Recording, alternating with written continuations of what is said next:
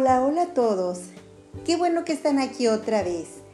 Hoy vamos a estudiar nuestro capítulo 4 y con él terminamos la unidad 1.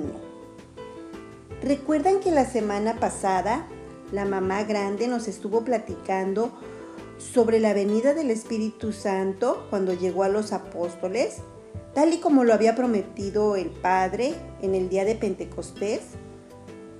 Bueno, después de este acontecimiento, aquellos hombres que anteriormente se encontraban temerosos y que se habían transformado, la luz del Espíritu Santo les hizo entender que todo lo que ellos habían conocido y compartido con Jesús debía ser anunciado, pues se trataba de la buena nueva que Dios quería comunicar a todos los hombres. Y como dice en el capítulo 2 del libro de los Hechos, comenzaron a hablar según el Espíritu los movía a expresarse.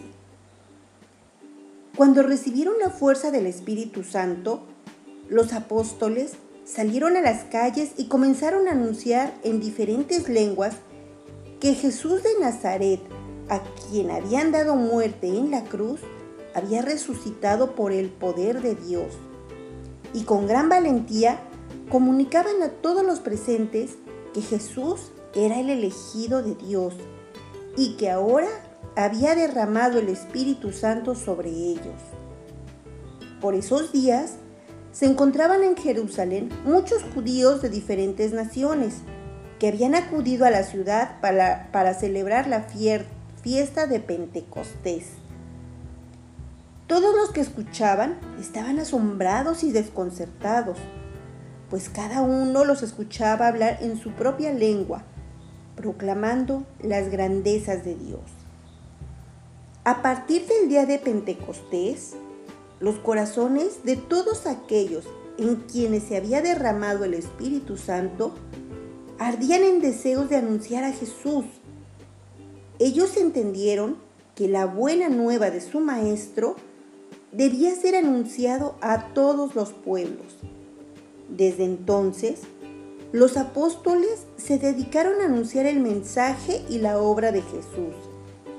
Y aunque enfrentaron grandes dificultades, no abandonaron su misión. Antes bien, cuando alguien les cuestionaba por anunciar el mensaje de Jesús, ellos respondían, no podemos dejar de proclamar lo que hemos visto y oído. La Biblia relata que los apóstoles permanecieron fieles a la misión que Jesús les había encomendado antes de subir al cielo. Vayan y hagan discípulos a todos los pueblos, enseñándoles a poner por obra todo lo que les he mandado.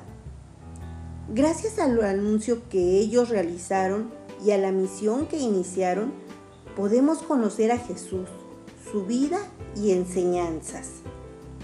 Ahora, a ti y a mí, nos corresponde, como nuevos discípulos de Jesús, continuar con este anuncio y esta misión para que muchas personas lo conozcan y aprendan también a ser discípulos. Nosotros ahora tenemos que ser los discípulos. Y ojo, un apóstol significa enviar, pero la palabra discípulo significa aprendiz de tal manera que un discípulo de Jesús es una persona que está en aprendizaje constante. Te invito a que en estos días hagas tu actividad del libro en la página 15. Repases tus oraciones, la señal de la cruz y el Padre Nuestro y sigas aprendiendo el credo. Muy pronto nos vamos a ver. Cuídate.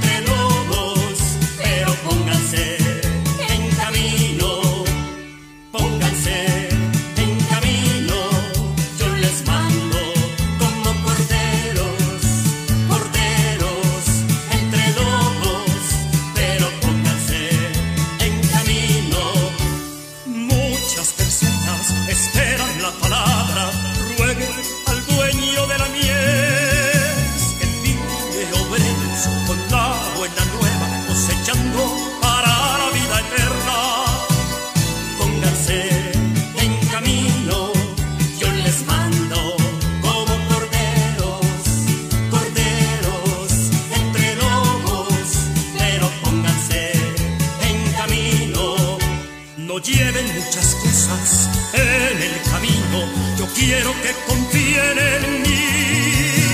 Sanen los enfermos, echen los demonios, proclamen